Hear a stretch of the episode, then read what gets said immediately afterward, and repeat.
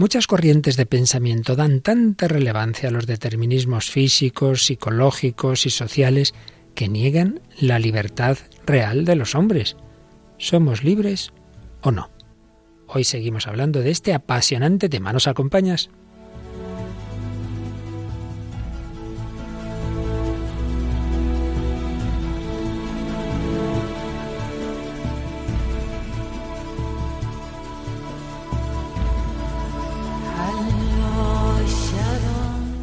El hombre de hoy y Dios, con el padre Luis Fernando de Prada.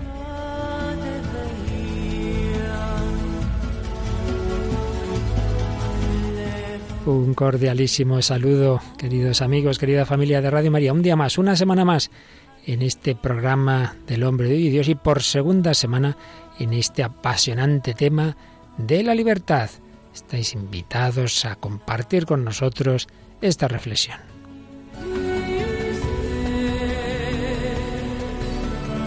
Reflexión a la que nos acompaña Paloma Niño. Un saludo muy cordial, Palomita. Un saludo, Padre Luis Fernando, un saludo también para todos los oyentes. Claro que sí, y con ellos vamos a seguir hablando de este tema. Ya comenzábamos el día pasado y algún comentario nos han dejado en Facebook, ¿verdad?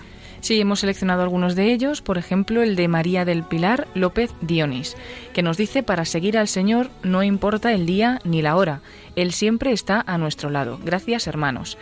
Dagoberto Ramos nos dice también me parece que hay otros preciosos dones que el Altísimo nos dio, además de la libertad, como el amor, la fe en Él y así un sinnúmero de mandamientos, que si el ser humano los cumpliera sería casi perfecto. Este comentario viene a propósito de que pusimos la frase de Cervantes en el Quijote, la libertad es uno de los dones más preciosos que los cielos, que Dios nos ha dado. Claro que sí, es un don, pero es un don, en efecto, como dice nuestro comunicante, al servicio de otros dones en realidad mayores. La libertad, lo bonito es saberla usar al servicio del amor, al servicio de Dios y de los demás. ¿Y algún comentario más? Y el comentario de Teresa Montón López que nos dice, pues mi libertad acaba donde empieza la de mi vecino. Cada casa es un mundo y cada uno la lleva como puede, pero existen demasiados administradores de finca y demasiadas porteras para poder vivir en libertad, siquiera en un sitio como tu casa. Bien, ahí es una, un enfoque de la libertad del que ya hablaremos, diríamos un poquito liberal. Mi libertad empieza donde o acaba donde empieza la de los demás.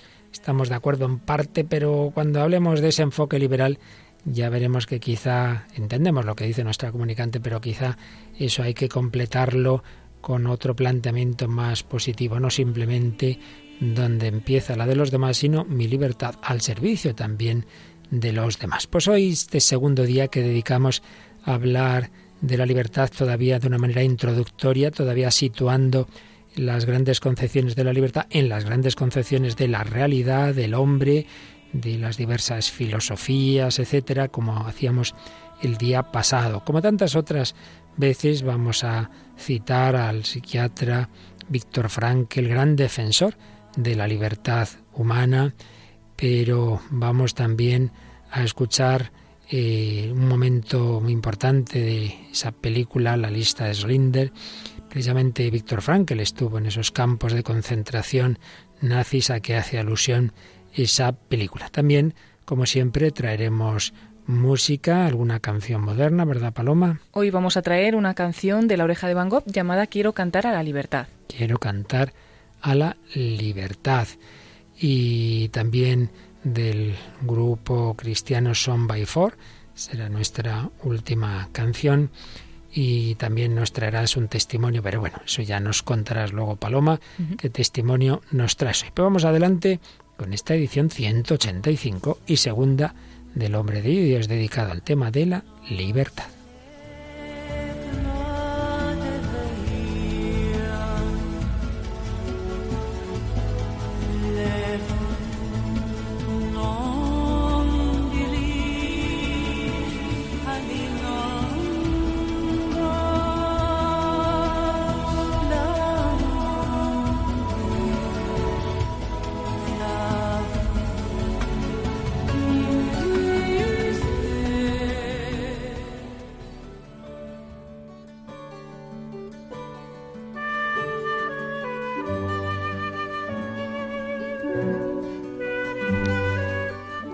Hombre en su autonomía, en su libertad, tiene una gran importancia, lo que las decisiones que pueda tomar pueden cambiar el mundo. Vamos a decir dos palabras de dos personas de las que hemos hablado en muchas ocasiones. Víctor Frankl, gran médico, neurólogo y psiquiatra austriaco, nacido en 1905 en Viena, fallecido en esa misma ciudad austriaca en 1997. Sobrevivió desde 1942 hasta el 45 de varios campos de concentración nazis, incluido Auschwitz, y desde esa experiencia escribió el famoso libro El hombre en busca de sentido. Y en esa nación donde estaba Auschwitz, Polonia, nacía 15 años después que Víctor Frankl, Karol Wojtyła Badovice, 18 de mayo de 1920, y como todos recordamos fallecía el 2 de abril de 2005. De él se habló, entre otros muchísimos títulos, como el Papa que cambió el mundo. Dos personalidades, dos hombres libres, ambos sufrieron los horrores del nazismo, de la Segunda Guerra Mundial. Pues bien, vamos hoy a recordar dos textos de estos dos gigantes del espíritu.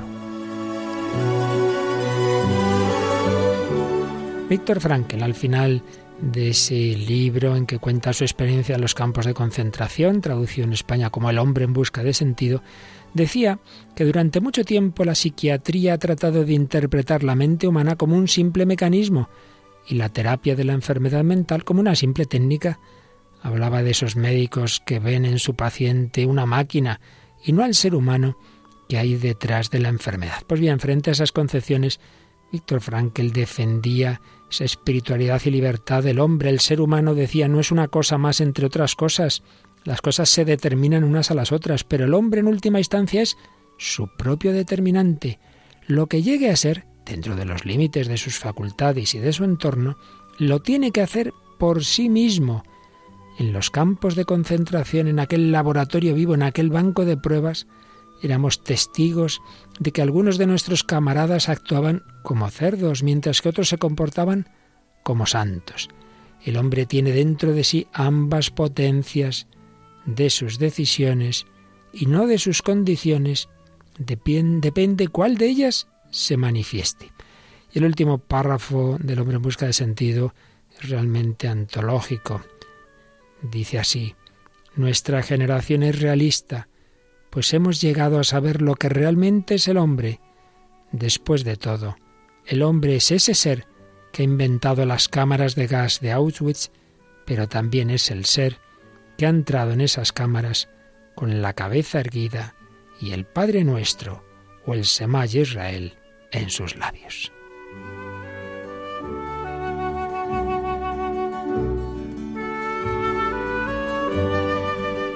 El mismo hombre es el que ha inventado las cámaras de gas o el que ha entrado en ellas con la cabeza erguida rezando. Si terminaba ese libro de Víctor Frankl. Y el último libro que se publicó de Juan Pablo II, Memoria e Identidad, en él decía el Santo Padre, nunca mejor dicho lo de santo, puesto que además de haber sido papa es santo canonizado. Decía así, el hombre no es un simple sujeto sometido al curso de los acontecimientos, no se limita a obrar y comportarse como perteneciente a un grupo, sino que tiene la capacidad de reflexionar sobre la propia historia, de objetivarla describiéndola y enlazando entre sí los acontecimientos. Y se preguntaba, ¿puede ir la historia contra la corriente de las conciencias? Hace años me hice esta pregunta en una poesía titulada Pensando la patria. Citaba esa poesía que él había escrito, de la cual vamos a leer algunos párrafos. Escribía así. La libertad hay que conquistarla permanentemente, no basta con poseerla. Llega como un don, se conserva con ardua lucha. El don y la lucha están escritos en páginas ocultas y sin embargo evidentes. Pagas por la libertad con todo tu ser. Llama entonces libertad a eso, a lo que pagando puedes poseer siempre de nuevo. La historia cubre las batallas de la conciencia con un manto de acontecimientos, un manto tejido de victorias y derrotas. No las encubre, las destaca. Tierra que siempre serás parte de nuestro tiempo, alentados por una nueva esperanza, iremos a través del tiempo hacia una tierra nueva. Y terminaba así esta poesía de la que hemos leído solo algunos fragmentos. Y a ti, tierra antigua, te llevaremos como fruto del amor de las generaciones que superó el odio. La libertad hay que conquistarla permanentemente, no basta con poseerla. Había escrito este hombre libre y santo, Carol Boitigua, Juan Pablo II. La libertad. Pues vamos a profundizar en este gran don que Dios nos ha dado a todos.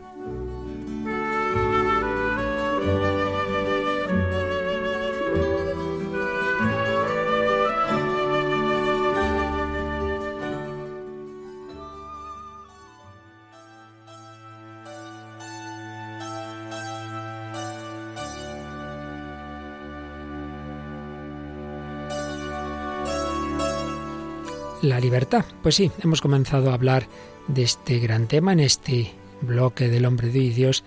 Después de haber dedicado bastantes programas a la felicidad, hablamos de la libertad. Pero estamos introduciendo el tema situando esta gran verdad, esta gran palabra, esta gran realidad en el contexto de las diversas concepciones del hombre sobre la realidad, que el otro día esquematizábamos, pero creo que vale la pena que profundicemos en ello, lo repitamos, son temas a un poquito difíciles para el no acostumbrado a la filosofía y por ello viene bien que insistamos en cómo hay tres grandes maneras, digamos, de pensar, tres grandes vías de pensamiento, tres estilos, si queremos, según a qué se dé más preponderancia de esas tres grandes realidades que muchos pensadores como Kant, como Hegel, han destacado el alma, el mundo y Dios o si queremos el sujeto, la naturaleza y el absoluto.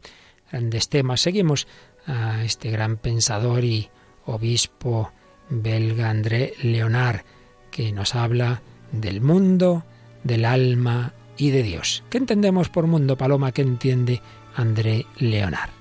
Todo lo que rodea al hombre, su situación objetiva, su cuadro externo de referencia, el medio físico en el que el hombre echa raíces y evoluciona, la naturaleza, y el medio social y cultural en el que está sumergido, la historia. Por tanto, hay una primera realidad que está ahí, es ese mundo que nos rodea, es ese cuadro externo de referencia, es, es lo físico, es, nuestro cuerpo, es, la, es el clima, es donde yo vivo, la naturaleza en definitiva, pero también ese medio social y cultural en el que vivimos. Pues claro, no, no nacemos en una nube, nacemos con una determinada herencia biológica, en una determinada familia, en un determinado ambiente, en una determinada sociedad, todo eso nos influye mucho, nos condiciona mucho, sin duda, el mundo. El alma o el sujeto, el alma, ¿qué entiende por ella André Lenar? No lo que rodea al hombre, sino lo que constituye el misterio íntimo de su espíritu, de su libertad, de su conciencia, de su subjetividad. Es decir, por muy importante que sea todo ese ambiente que nos rodea y toda esa herencia genética, cada uno tenemos algo único y repetible, algo espiritual, más allá de lo material, más allá de lo externo. Bueno, así veremos que en, el desarrollo de todas estas corrientes la, importancia que tiene este punto. El mundo, el alma y Dios, pero en un sentido amplio, porque aquí por Dios, André Leonard entiende no solo el ser subsistente y personal de la divinidad, sino también todo lo que el hombre reconoce que viene de más allá del mundo y de su propio espíritu, todo lo que los hombres han expresado por palabras con mayúscula, la verdad, el bien, lo absoluto, el valor, la razón o el logos universales, un absoluto que no es una parte del mundo o un producto de la libertad humana, sino más bien cierta razón o valor trascendente. Pues bien, desde estas grandes verdades y realidades desde estos tres grandes polos, el mundo, el alma y Dios, la naturaleza, el sujeto, el absoluto, según a cuál de estos polos demos más importancia, nos damos cuenta de que las diversas realidades las podemos enfocar con un acento u otro. Poníamos el día pasado, estamos resumiendo y en parte también ampliando lo que dijimos, poníamos el ejemplo del arte, el ejemplo de la propia libertad, hoy podemos poner el ejemplo de la moral enfoques de la moral. Si la moral da mucha importancia al mundo, a la biología, a lo que hemos recibido, a lo que nos rodea, pues entonces son morales biológicas, psicológicas, sociológicas, en las que apenas hay margen de libertad, el hombre pues tiene muy poca culpabilidad porque casi lo que hace pues es todo inconsciente, viene por determinismos, claro, con estos enfoques nadie realmente hace hechos dignos de castigo, en todo caso, personas enfermas que habría que llevar a un psiquiatra, pero no castigar con una cárcel o por supuesto a nivel religioso no existiría el pecado porque mire yo es que esto lo he hecho porque porque me ha, me ha llevado a ello mi, mi, mi inconsciente me ha llevado a ello mi biología el ambiente. Son morales reductoras. Por el contrario si se acentúa la importancia de la subjetividad del alma de la libertad individual en definitiva son morales de la autenticidad. Está bien, por un lado se acentúa la libertad, pero por otro lado en esas morales no hay una verdad objetiva, Mira, lo que importa es que tú actúes en conciencia, que seas sincero, que seas auténtico, que tomes libremente tus responsabilidades, que hagas esto o lo otro no importa. Lo importante es que tú seas auténtico. Bueno, está bien por un lado el que el hombre sea consciente de su libertad y responsabilidad, pero eso de que da igual lo que uno haga con tal de que actúe con sinceridad, pues es muy discutible. Morales de la autenticidad. Y en tercer lugar, cuando se acentúa los valores que están por encima del mundo y del propio sujeto, son morales teleológicas, no teológicas, sino teleológicas, es decir, que lo importante es el fin que tiene la acción.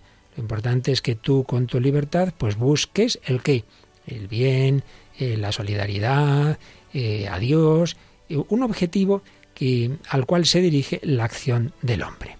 El mundo, el hombre, Dios.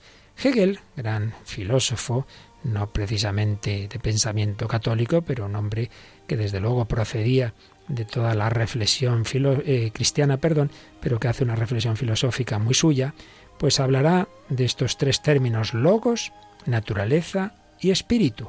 Logos, el pensamiento divino puro, Dios pensándose a sí mismo.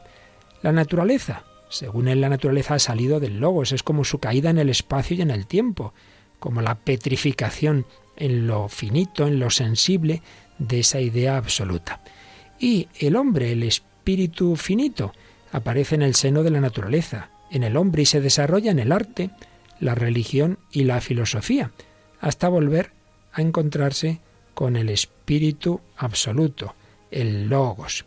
Entonces, mm, Hegel habla de tres maneras de disponer estos tres términos, tres silogismos. Según cómo ordenemos logos, naturaleza y espíritu, el término que ponemos en medio sería el decisivo. Primer enfoque, logos, naturaleza, espíritu. El elemento central es la naturaleza. ¿Qué implica ello? Que el logos es el presupuesto de la naturaleza, lo que está en el origen de la naturaleza. Y el espíritu es el producto de la naturaleza. O sea, lo importante ahí es que está ahí la naturaleza. La naturaleza, que la naturaleza procede de un determinado logos, bueno, de un presupuesto anterior, que no sabemos muy bien de dónde viene este mundo, y esta naturaleza ha generado como un resultado especialmente elevado el hombre, pero no deja de ser un producto de la naturaleza. Es el enfoque más bien positivista, cientificista y muchas veces materialista. Segundo silogismo, naturaleza, espíritu, logos. Ahí la clave es el espíritu finito. Lo importante es el hombre, es la libertad. La naturaleza es simple trampolín, simple presupuesto del hombre. Y los valores del logos, pues no dejan de ser sino simples también productos de la subjetividad humana. Da igual aquí eh, cuál sea el objetivo, cuál sea el sentido del hombre. Lo importante es que sea fruto de su libertad. Es el enfoque existencialista. Y en tercer lugar, cuando el elemento central es el logos, el logos es lo más importante, entonces el espíritu humano, la subjetividad humana y la naturaleza son sólo instrumentos subordinados de la revelación del absoluto o del logos. Bueno, seguro, Paloma, que algunos se nos ha podido perder, porque además oír estas cosas sin tenerlas delante escritas, ¿verdad? Eh, puede despistar un poquito. Pero bueno, yo creo que más o menos nos quedará clara la idea. Tres grandes realidades, según cuál de ellas acentuemos más, en un enfoque más cientificista, naturalista o materialista, un enfoque más de lo importante es la propia libertad, enfoque existencialista y un enfoque que mira hacia arriba. La clave es los valores absolutos, es Dios, es aquello por lo que yo lucho. Entonces, vía cosmológica, cuando se acentúa la importancia de la naturaleza, del cosmos, de la historia, vía antropológica, cuando lo importante es cada sujeto, cada individuo, la libertad de cada uno, y vía metafísica, lo fundamental son las formas de absoluto. Bueno, ya lo habíamos hablado un poquito el día pasado, le has dado alguna vuelta, te ilumina esta clasificación. Sí, me ilumina y además el volverlo a recordar, como, como decías antes, pues viene bien para poder centrar un poquito este tema. Pues así es lo que estamos eh, intentando hacer, centrar el tema y para seguirlo centrando, como se trata de ahora hablar de la libertad dentro de, estas concepciones de realidad, antes de, de, seguir avanzando, creo que vale la pena, Paloma, que demos algunos conceptos de la libertad, algunas definiciones de manera un poquito provisional, porque esto ya lo veremos en otro momento más avanzado de nuestro programa, pero antes de seguir hablando de la libertad, alguno dirá, bueno, pero ¿qué es la libertad? Pues vamos a, a intentar tener ya desde ahora algunas definiciones que quizás repetiremos en más ocasiones. La libertad se puede y es habitual encontrar eh, acercamientos a ella desde una perspectiva, digamos, negativa y desde una perspectiva positiva. Negativamente o libertad de. ¿Cómo definen algunos autores eh, negativamente la libertad? La ausencia de la necesidad o la indeterminación en orden al actuar, lo cual implica independencia tanto del factor extrínseco necesitante o coactivo como del factor intrínseco de necesidad natural. Dicho de otra forma, negativamente uno es libre cuando no tiene algo que le esté obligando a actuar bien desde fuera, te cojo por el cuello y tienes que hacer esto, o bien desde dentro, pues que uno tenga un determinado impulso, incluso una cosa que podría ser una enfermedad, que aunque uno no quiera, pues tiene que actuar de una determinada forma. Libertad negativamente es no tener ese tipo de, de determinantes externos o internos, pero mejor en positivo. Libertad para positivamente, ¿qué sería la libertad? Sería el señorío o dominio de la voluntad sobre su propio acto, por lo que puede autodeterminarse a actuar o no actuar, a actuar en este o en este otro sentido. Yo creo que esto ya es mucho más bonito, que yo soy dueño de mis actos, puedo hacer o no hacer, y puedo hacer de esta forma o de la contraria.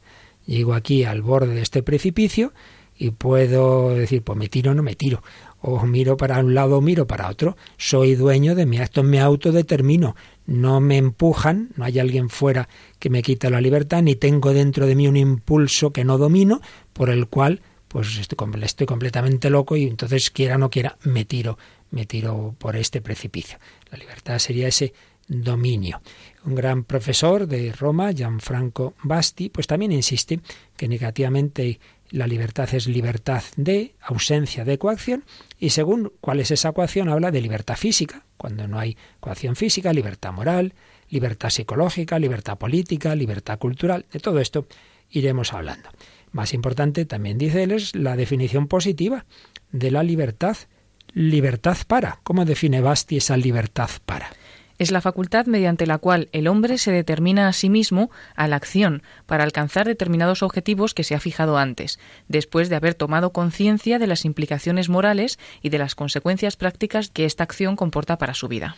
Es esa facultad por la que el hombre mm, se determina para alcanzar determinados objetivos. Claro, supone Dice Basti, esta, esta, esta concepción de la libertad supone que tenemos un espíritu, un alma, que da a cada individuo la capacidad de autotrascenderse, la capacidad de superar, superar y dominar los condicionamientos naturales, biológicos o históricos del propio pensar y actuar. Cuando Monseñor José Rico, gran teólogo, eh, estudia la libertad aplicado a, a Jesucristo, como Cristo era totalmente libre y a la vez no podía pecar, tenía la, esa impecabilidad, nos dice que en realidad la libertad es la posibilidad de elegir y autodeterminar la propia acción, hasta aquí más o menos lo mismo que hemos dicho en definiciones anteriores, pero añade que es la capacidad de elegir el bien y rechazar el mal. A veces pensamos que para ser libre hay que poder hacer el mal, según eso Dios no sería libre, porque Dios no puede hacer el mal. Es la capacidad de elegir el bien y rechazar el mal, o de otra manera, poder hacer lo que se debe querer. Claro, como el bien es el objeto de la voluntad, no hay contradicción entre ser libre y no poder elegir el mal. Bueno, pues esto es un poquito como conceptos que iremos viendo ya con calma, pero que era bueno que tuviéramos ya algunas definiciones de la libertad y vamos a irnos centrando en ese tipo de libertad, libertad de elección, esa conciencia de que podemos elegir y de que podemos elegir esto o aquello, y respecto a ella, pues ha habido en la historia errores, como en todo, por exceso y por defecto. Por exceso, pues esa concepción que veíamos más bien en la vía antropológica de que lo importante es que yo elija autónomamente, con espontaneidad, con autenticidad, da igual si bien o mal, libertad absoluta, sin condicionamientos. Es el enfoque existencialista del que ya hablaremos seguramente el próximo día. Pero por defecto, que hablábamos algo el día pasado y hoy también, es cuando se piensa que realmente no tenemos libertad, que nuestras elecciones están previamente determinadas, bien por nuestra biología, bien por nuestra educación, en fin, lo que algunos autores llaman la síntesis pasiva. Todos hemos recibido al nacer una síntesis, una síntesis que ahí la llevamos dentro. Entonces vamos a fijarnos hoy un poquito más en esos errores por defecto, en ese acentuar los determinismos, en ese pensar que no somos libres. Pero como ya hemos hablado mucho, Paloma, yo creo que es bueno pues escuchar ese grito del hombre contemporáneo que nos llega en la música, en, en, diversas formas de arte, en el cine, empezando pues por la música, algún grupo moderno donde aparece ese deseo de libertad. Sí, es una canción que hemos comentado al comenzar el programa, que pertenece a la oreja de Van Gogh, pero realmente es de Amaya Montero, una de las componentes de este grupo que después se separó. Amaya Montero es cantautora española de pop y baladas y es reconocible por su estilo melismático. Se dio a conocer como vocalista pues en este grupo, en La Oreja de Van Gogh, en diciembre de 1996. Pero en el 2007 anunció su retirada del grupo y comenzó una nueva etapa en solitario. A lo largo de su carrera ha cantado en muchos idiomas, español, euskera, catalán, italiano, francés, inglés y debutó como solista en 2008. Alguno de sus éxitos más importantes como solista es el que traemos hoy, que se llama Quiero ser. Pues nada, escuchamos esta bonita canción.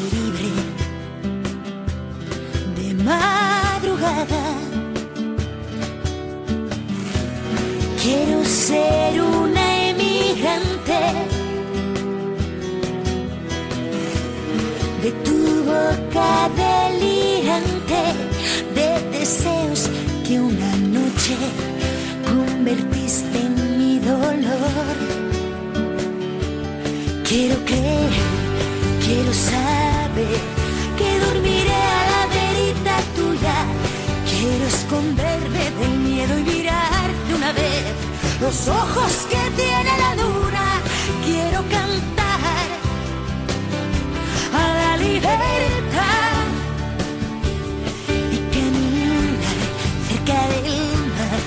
amarradita siempre a tu cintura. Esta locura de amarte no puede acabar, por mucho que te entre las dudas de si eres tú el que me hace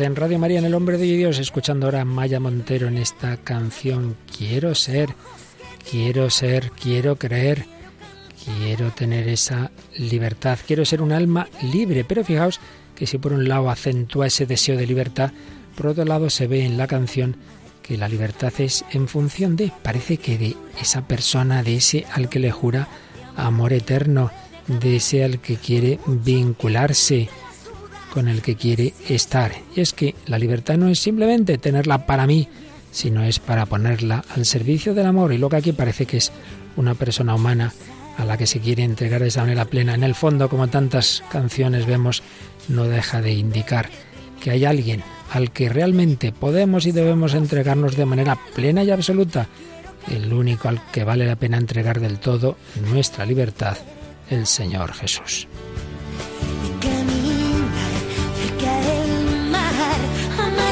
Siempre a tu cintura, que esta locura de amarte no puede acabar, por mucho que te entre las dudas de si eres tú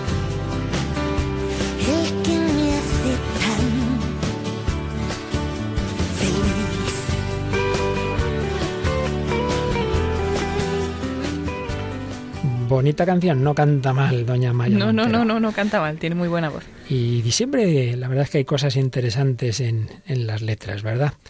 Ese deseo de libertad, pero sabiendo que estamos hechos para la compañía, no simplemente para encerrarnos en nuestra torre. Libertad, libertad no solo de, sino libertad para, libertad para el encuentro, libertad para el amor. Bien, pues en, esas concepciones eh, que disminuyen y a veces anulan por completo la libertad, esos enfoques reductores de la autonomía y de la libertad humana son los que están en lo que hemos llamado la vía cosmológica, donde se acentúa demasiado eh, lo que nos determina y no solo condiciona el mundo, la biología, la educación, el ambiente, la historia. Y esto ya veíamos el día pasado, pero vamos a repetir, resumir y profundizar también que los tres grandes enfoques eh, que se han dado en esta línea son el fatalismo, el naturalismo y el historicismo. El fatalismo, todo ese tipo de concepciones que ya son muy antiguas, de religiones eh, del mundo oriental, pero también del mundo greco-latino, eh, en el que nace esa filosofía griega y luego el pensamiento también latino, pues esas concepciones fatalistas en las cuales hay un destino, todo está predeterminado, la libertad es una ilusión, nos creemos que somos libres pero no lo somos. Veíamos el día pasado en esa literatura griega el ejemplo de la obra Edipo Rey. El hombre se debate entre sus pasiones, su conciencia de libertad y la sensación de un destino que se cumple inexorablemente. Fatalismo. Naturalismo.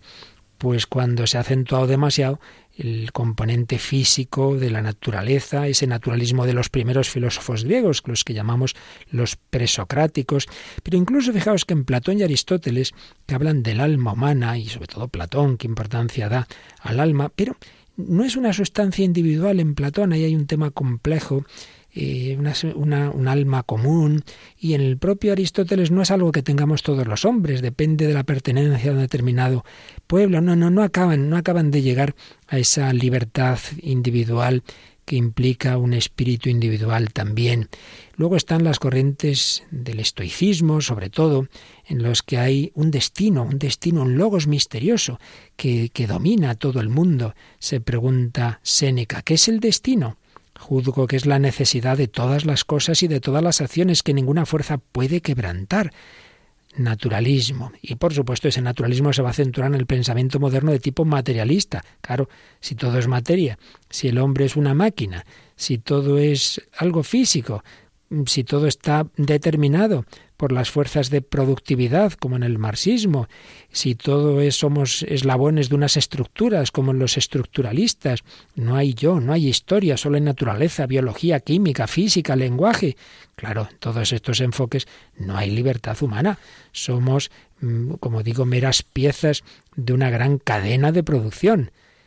Fatalismo, naturalismo e historicismo. Hay una historia que se desarrolla y en la cual somos un momento de ese desarrollo. Mira, esto va a ocurrir quiera usted o no quiera. La historia va por aquí. El progresismo, esto va a pasar, vamos hacia el progreso. Y entonces lo único que podemos hacer es adaptarnos a eso. No intentes luchar contra el desarrollo de la historia porque no, no, el individuo no puede hacer nada contra la historia. Son tres matices de este enfoque en el que lo importante es lo que nos determina a todos. Y claro, consecuencias a nivel político y económico, pues los enfoques de tipo colectivistas, los totalitarismos, eh, lo que no cree en la libertad del hombre, eh, la uniformidad de la sociedad, el Estado providencia, todo en el Estado, nada contra el Estado, nada fuera del Estado que dijo Mussolini, y otros no lo dicen, pero lo aplican, aunque digan que no son nada fascistas, sino lo contrario. En psicología, pues los enfoques que acentúan mucho, mucho, mucho lo que nos determina biológicamente. El, enfoque freudiano más duro o el enfoque conductista también más duro de Skinner. Fijaos que Freud dijo que con el psicoanálisis se había infligido al hombre moderno una humillación, la tercera gran humillación, porque él decía, la primera humillación fue Copérnico cuando dice la Tierra no es el centro del mundo, no, no, creíamos que éramos el centro del universo, no lo somos. Segunda humillación, Darwin, el hombre es una especie entre otras, es un animal más evolucionado, pero no pensemos que somos aquí el centro de la creación. Y dice Freud, y ahora llego yo, y tercera humillación, el hombre no es señor de su casa, ni siquiera de lo que él cree que es libre y piensa, no, no. Tu casa está determinada desde el fondo del psiquismo. Ahí tenemos un mundo oscuro, el inconsciente, sobre el que no tenemos influencia directa. Yo me creo que actúo libremente y sin embargo me está dominando mi inconsciente. Esto implica también, de cara a la psiquiatría, los enfoques más biologicistas, pues cuando se piensa que todos los problemas mentales son simplemente por un problema de, sustancias que no funcionan bien y por tanto que el único tipo de tratamiento es la medicación.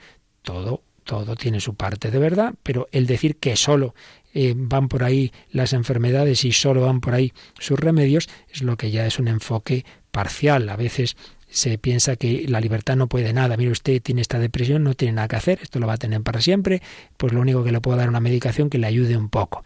Enfoques deterministas. Y finalmente, hacemos una breve alusión, la hace André Leonard, a que, claro, la reflexión del cristiano está en medio de este mundo y todo nos influye. Entonces, también este enfoque de esta corriente eh, naturalista y sociológica llega a la teología, pues cuando se da mucha importancia, quizá demasiada a lo comunitario, a lo político, teologías políticas, teología de la esperanza, teología de la liberación, todo ello, repito, tiene sus comprensiones correctas, pero muchas veces se pasa ya del, acento al exclusivismo, se valora lo individual o se piensa que, que no debe haber un tipo de, de sacrificio corporal, eh, no se cree tampoco en, en, en, la autoridad, sino solo en lo comunitario, lo democrático, se reduce lo personal, en fin, simplemente son como pinceladas para que pensemos cómo todo tiene que ver, todo está relacionado en este tipo de enfoque. Pero, Paloma,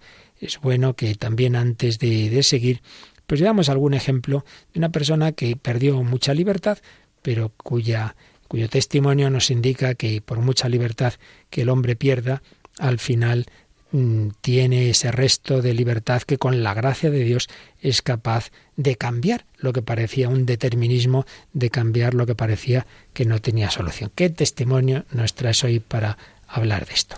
Pues es el testimonio del padre Kestutis Varecas. Pues vamos a comenzar un poco con su infancia. Como siempre, el padre del joven Kestutis había sufrido muchas penalidades en su infancia y en lo peor de la Lituania soviética. Decidió volcarse a trabajar con muchos viajes, con muchas empresas, para que sus hijos pues no vivieran en esa misma pobreza que él había vivido. Y bueno, pues eh, que Stutis nos dice, mi padre trabajaba hasta la extenuación y de niño solo le veía los fines de semana. Yo lo recordaba con gesto adusto, de juez severo y muy exigente consigo mismo. No recuerdo que nunca tuviera un gesto de cariño conmigo. Hubiera bastado una sonrisa. No sabía manifestar sus sentimientos. Esa falta de afecto me marcó. Me sentía huérfano de padre. El joven Kestutis, en cambio, se sentía acogido por el párroco de la parroquia, le dedicaba tiempo, le escuchaba y cuando le animó a ser monaguillo, pues renunció incluso a una serie de televisión que le gustaba para estar a la hora de misa en la iglesia y ser, y ser monaguillo. Entonces, eh, con esa figura que había tenido con, su padre, la imagen que, que, Stutis tenía de Dios, pues era también así una figura de, Dios paterna, pero que se parecía a su padre. Un vigilante que le escrutaba desde las alturas, dispuesto a castigarle por el menor fallo ante el que tenía que hacer méritos. Como si fuera un gran inquisidor, él pensaba Dios ve todo lo que haces. Y eso le llevó a afanarse desde la adolescencia en hacerlo todo escrupulosamente bien, sin errores, sin fallos, para que la ira de Dios pues no cayera sobre él. En cuarto de primaria decidió ser sacerdote porque esa era una señal segura de que estaba haciendo las cosas bien y así pues también sentía que Dios no tendría más remedio que hacerle caso. Fue un seminarista excelente, ordenado, diligente, estudioso, puntual y muy responsable. No tenía una verdadera relación con Dios, pero era muy bueno haciendo las cosas y aprendiendo las cosas que también tenía que hacer. Entonces esas cosas se convirtieron en la práctica en su ídolo, en su Dios. Eh, como sacerdote se exigía mucho a sí mismo, también exigía mucho a los demás, y como era tan exigente, cuando cometía algún error, eh, por ejemplo, incluso cuando llegaba tarde a alguna misa, a alguna parroquia que tenía que ir lejos o lo que fuera, pues se sentía fracasado y se sentía hundido. Le dolía enormemente, pero sobre todo pensar en el qué dirán, no soportaba quedar mal ante los demás. En cierta ocasión, Kentutis rezó mucho por un chico enfermo de cáncer y pese a que él hizo todas las cosas, entre comillas, religiosas que había que hacer en, e, ese caso, pues el chico murió.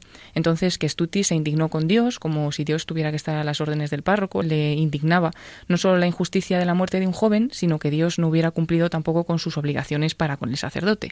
Y vivió esta muerte como un fracaso también personal suyo. Era un perfeccionista obsesivo y como nadie podía hacer las cosas tan bien como él, pues terminaba encargándose de todo, no quería delegar en nadie y decía, yo era mis resultados, yo valía en función de lo que conseguía. Esta obsesión implicaba pues quedarse sin amigos porque le parecía que hacer charlas con sus amigos eran charlas inútiles cuando había tantas cosas que hacer. Y cansado de, de, esta frustración empezó a tomar pastillas para dormir, cada vez más fuertes, no le servían, hasta que decidió tomar una droga estupefaciente. Él decía, es solo por esta vez, para ver si me serena un poco. Pero como se sintió bien con esta droga, decidió tomarla con más frecuencia y él pensaba, es medicina, no vicio. Pero así las drogas se convirtieron en mis buenas amigas, dice él, para los momentos de agotamiento y fatiga. Sus superiores, viendo un poco cómo iba y demás, lo trasladaron a un pueblo muy tranquilo, con pocas tareas, pero él se sintió más desorientado y como estaba cerca de Vilna, pues iba a la capital, compraba droga y volvía al pueblo con más facilidad. Así que al final pues se hizo drogadicto y él se autoengañaba. Estaba enganchado y tomó conciencia un día de que nunca podría dejar la droga sin ayuda.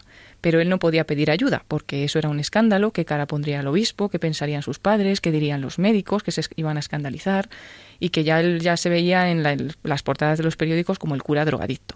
Entonces decidió suicidarse. Pero, claro, suicidarse va contra la enseñanza cristiana y era otro escándalo. Él ya no lo veía como un pecado, sino lo veía como un escándalo para los demás y entonces pensó que se iba a suicidar, pero que iba a parecer un accidente.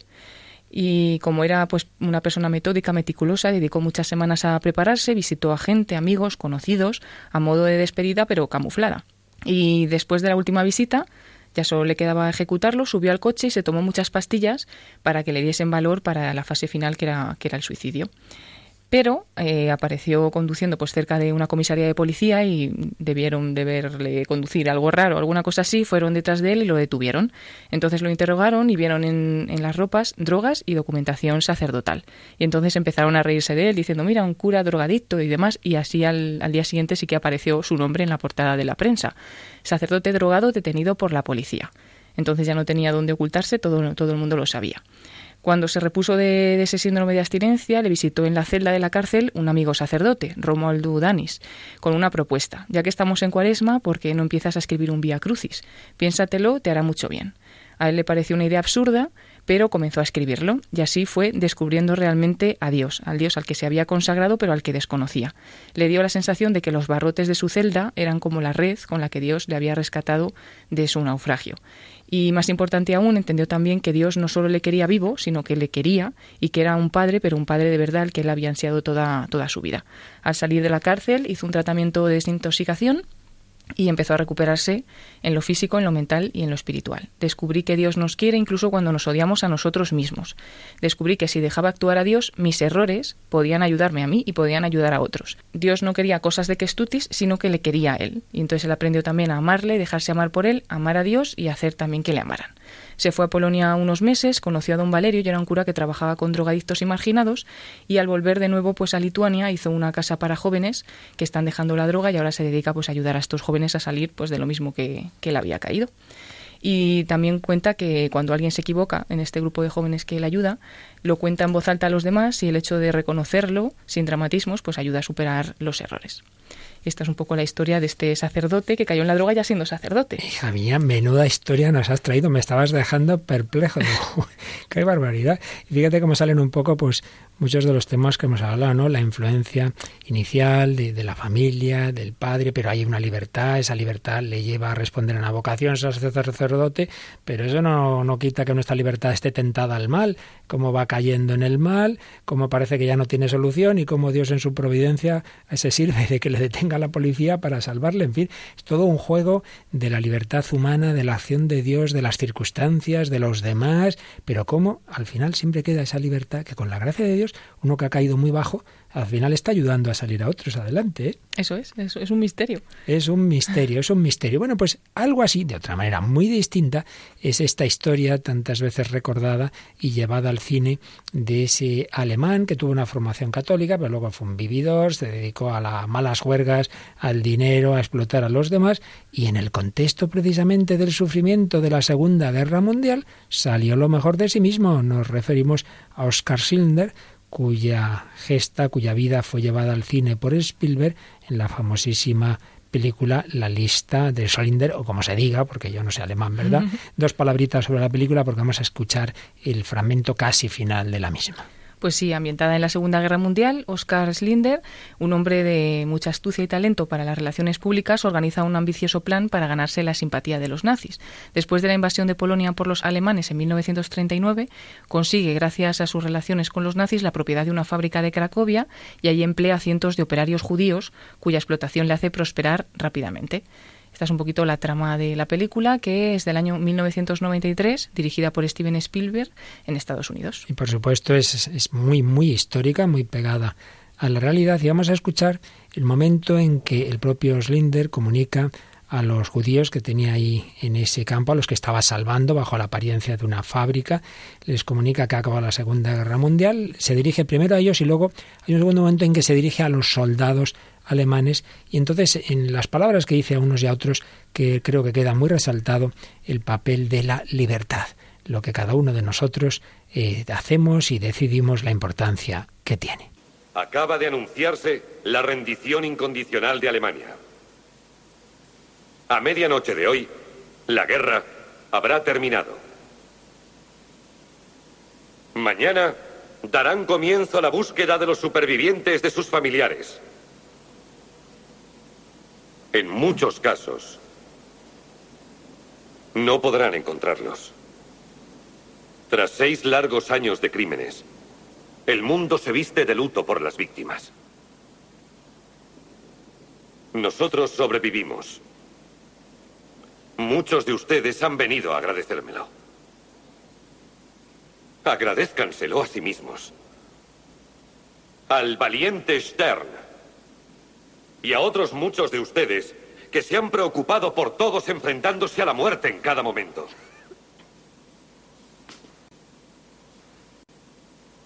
Sé que han recibido de nuestro comandante, que a su vez la ha recibido de sus superiores, la orden de liquidar a los habitantes de este campo. Este sería el momento de hacerlo. Aquí los tienen, están todos. Esta es su oportunidad. O pueden irse y volver junto a sus familias como hombres y no como asesinos. Es la alternativa que Oscar Slinder planteaba a esos soldados que estaban allí. Pueden cumplir esa orden que han recibido, asesinar a todos estos prisioneros o pueden irse a sus casas sin cometer ese crimen. La libertad, sí, hay muchos condicionamientos él los tuvo y muy serios, pero él y ese que tuvo como gerente al que hace alusión en lo que acabamos de escuchar, Stern, y cada una de las personas que intervinieron en todas esas circunstancias que, generaron tantísimo dolor en el mundo, cada uno tuvo su papel, tuvo su responsabilidad. Hemos empezado el programa precisamente hablando de dos personas que vivían en esos momentos, de Carol Wojtyła, que estaba madurando en ese momento su vocación y Víctor Frankl, que estuvo en esos campos de concentración. Dos hombres libres, cada uno tomó una determinada actitud en la vida y, frente a ellos pues otros tomaron actitudes muy negativas. La libertad está ahí en medio de las mismas circunstancias. El próximo día pues profundizaremos o concluiremos este análisis de este primer enfoque que reduce tanto la libertad. Veremos que, que, no tiene razón, que una cosa es que haya condicionantes, que es verdad, y otra cosa es que todo esté predeterminado. Distingamos los condicionamientos, distingamos que hay acciones que en efecto en ellas no somos libres, de que todo sea así, de que no exista la libertad. Lo veremos el próximo día, pasaremos a ver otros enfoques, pero hoy vamos a terminar con una canción ya de enfoque cristiano de un grupo religioso Son by Four, ¿verdad, Paloma? Sí, es el grupo Son by Four. Ellos son unos jóvenes puertorriqueños que comenzaron pues siendo un grupo de música normal, no era música cristiana, pero después en el 2001 se redefinieron un poco, perdieron uno de los vocalistas, se volvieron a organizar, sacaron un nuevo álbum y a partir del año 2003 pasaron unos años sin publicar nada y decidieron reunirse de nuevo, pero dando una vuelta a lo que ellos antes cantaban. Dicen, antes le cantábamos al amor, ahora le cantamos a la fuente del amor y ahora sus canciones son todas para, para Dios. La fuente del amor que dice en esta canción nos me liberó. Jesucristo me liberó.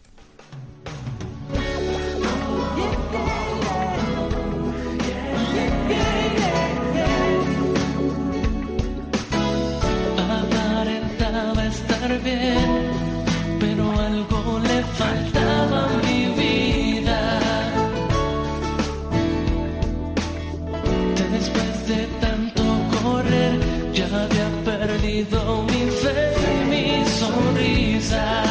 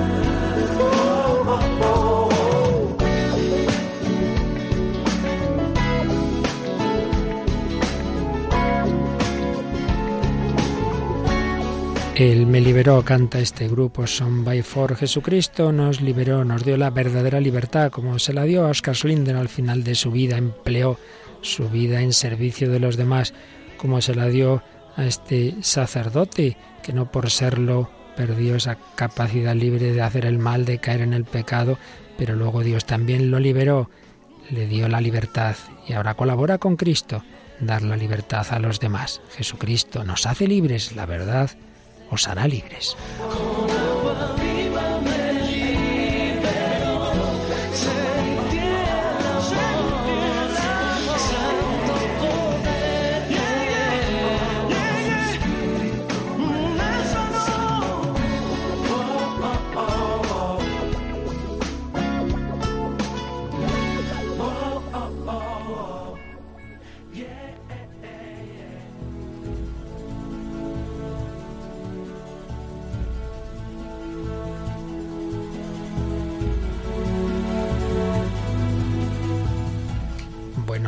Como siempre nos pasa, se nos ha ido volando el tiempo como una paloma. sí, la verdad es que sí. Y hemos aprendido un poquito más. Sí, sí, hay condicionantes, pero al final queda ahí siempre esa libertad. Y sobre todo si acudimos a aquel que nos quiere hacer libres. El próximo día acabaremos eh, de exponer esta vía eh, cosmológica que exagerada tanto quita o reduce la libertad, analizaremos ese, ese determinismo hasta qué punto es así o no y veremos algunos ejemplos de ello y luego ya pasaremos al extremo contrario, a cuando se acentúa tanto la libertad que parece que lo único importante es eso, que uno sea auténtico, que uno sea sincero y que da igual lo que decida. Bueno, de todo ello hablaremos y como siempre pues estamos encantados de que nos contéis lo que pensáis, sugerencias, preguntas y bueno, a través de nuestros diversos medios de comunicación. Puede ser a través del correo electrónico el hombre de hoy y Dios arroba radiomaria.es, el hombre de hoy y Dios todo seguido arroba radiomaria.es o a través de la página de Facebook, facebook.com barra el hombre de hoy y Dios o buscándolo en el buscador de Facebook con el nombre del programa, el hombre de hoy y Dios. Y ya sabéis que este y los demás programas del Hombre de Dios o cualquiera de Radio María los podéis pedir a través de nuestra página web www.radiomaria.es llamando al 902 500 518. Seguimos unidos nuestra libertad al servicio de la verdad y del amor como María, la que se llamó esclava del Señor y es en realidad la más libre. Que a través de ella el Señor os bendiga y hasta el próximo día, si Dios quiere.